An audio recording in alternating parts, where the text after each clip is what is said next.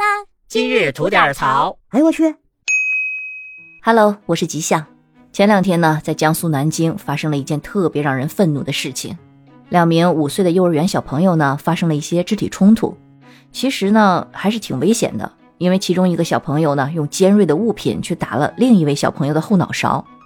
事后呢，这个攻击别人的小朋友的家长呢，也曾带着孩子上门去道歉过。但不知道呢，是不是因为呃道歉的诚意不够啊？嗯，还是什么其他原因？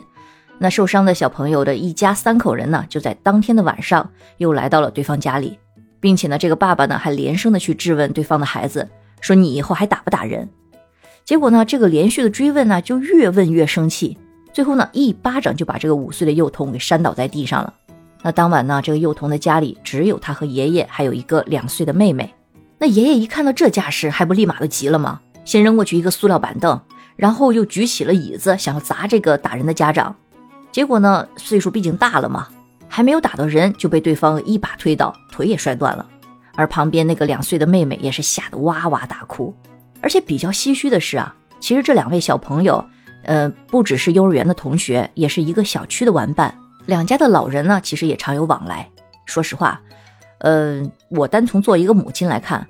如果是孩子受到了伤害，我肯定短时间内也是会上头，我很难理性的去看待问题。但这绝对不是采取过激报复的一个理由。那以暴制暴，且不说后续可能造成一系列的严重后果，单说这次，你孩子还在旁边看着，你想给他建立一个怎样的世界观呢？而且现在呢，这个打人的家长卢某已经被刑拘了，案件还在进一步的调查当中。那么话说回来了，如果孩子在幼儿园被其他的同学打了，那作为我们家长，应该去怎么处理这个事情呢？我认为啊，其实首先啊，我们要第一时间先检查自己孩子的身体状况，看看有没有什么大碍，然后呢，要仔细的去询问和了解这个事情发生的整个的起因经过，因为你只有了解孩子们发生矛盾的起因，才能找到一个合理的解决方法。那作为成年人，我们肯定不能说一看到孩子被打了，立马不分青红皂白的就打上门去。那其次呢？我们要认真的去安抚孩子的情绪，先询问他的感受是什么样子的。那一般来说，他受了委屈都会跟家长进行倾诉，这是一种情绪的排解。那这个时候我们要尊重他的这种情绪，去跟他沟通。这时候呢，其实不能溺爱式的那种帮腔注视，也不能呢让孩子忍气吞声。我们要尽量的做到客观和共情。然后呢，就是要教我们的孩子怎样去向老师求助。那其实呢，孩子们之间的矛盾通常都是来得快去得快。那前一分钟还在推推搡搡，那可能下一分钟又和好了。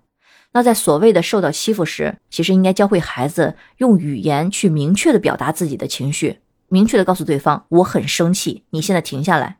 如果表达了自己的态度还是不能够处理这件事情的话，要立刻的去寻找老师或者是其他成年人的保护。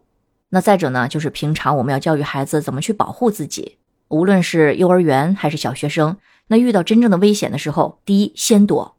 或者呢，是用什么东西去挡一下对方的攻击，然后要大声的去呵斥对方，让对方看到你是敢反抗的，不是好欺负的人。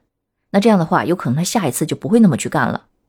那最后呢，就是要教会孩子怎么去正确的面对这个问题，因为孩子在被欺负后呢，通常都会觉得非常的委屈和无助。那家长呢，在帮助孩子去化解这些情绪的时候，呃，可以不用表现的太过愤怒或者是伤心，也大可不必教唆孩子说啊，明天打回去。